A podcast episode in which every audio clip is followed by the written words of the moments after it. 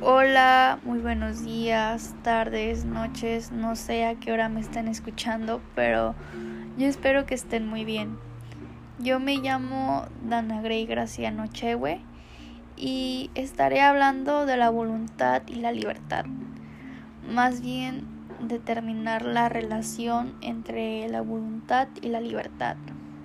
Les agradezco mucho por escucharme y por el interés que tienen de saber un poco más sobre este tema.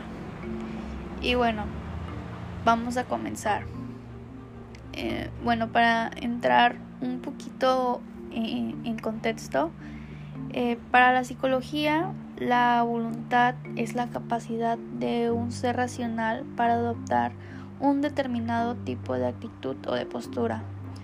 Otro significado que le dan es que es la capacidad para realizar determinadas acciones que de antemano se había fijado o propuesto el individuo. En la filosofía, la voluntad ha derivado en diferentes campos y los temas centrales de discusión han sido Dios y la razón. Eh, en síntesis, pues la voluntad puede entenderse como la capacidad consciente para planificar el propio comportamiento, para fijarse una serie de metas y para establecer la propia escala de valores. Y bueno, ahora hablemos de la libertad. La libertad es uno de los valores universales más apreciados en relación con el perfeccionamiento personal y la realización del hombre. Sin la libertad, nosotros perderíamos la oportunidad de encontrar el sentido de nuestra vida. Eh, en síntesis, la libertad consiste en elegir y tomar decisiones respecto a nuestro ser y de las distintas circunstancias. Y unido a este valor se suma otro de sumamente importancia, y es la responsabilidad.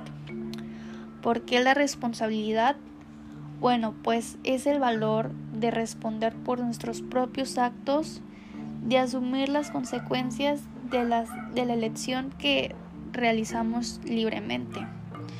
Y bueno, más que nada, vivir la, la libertad es tomar decisiones cotidianas que manifiestan una confianza en nosotros mismos y de esta forma nosotros somos capaces de expresar lo que consideramos conveniente o, o también considerando los riesgos que dicha decisión conlleva. Para concluir, eh, el acto humano se analiza a través de la voluntad y la libertad.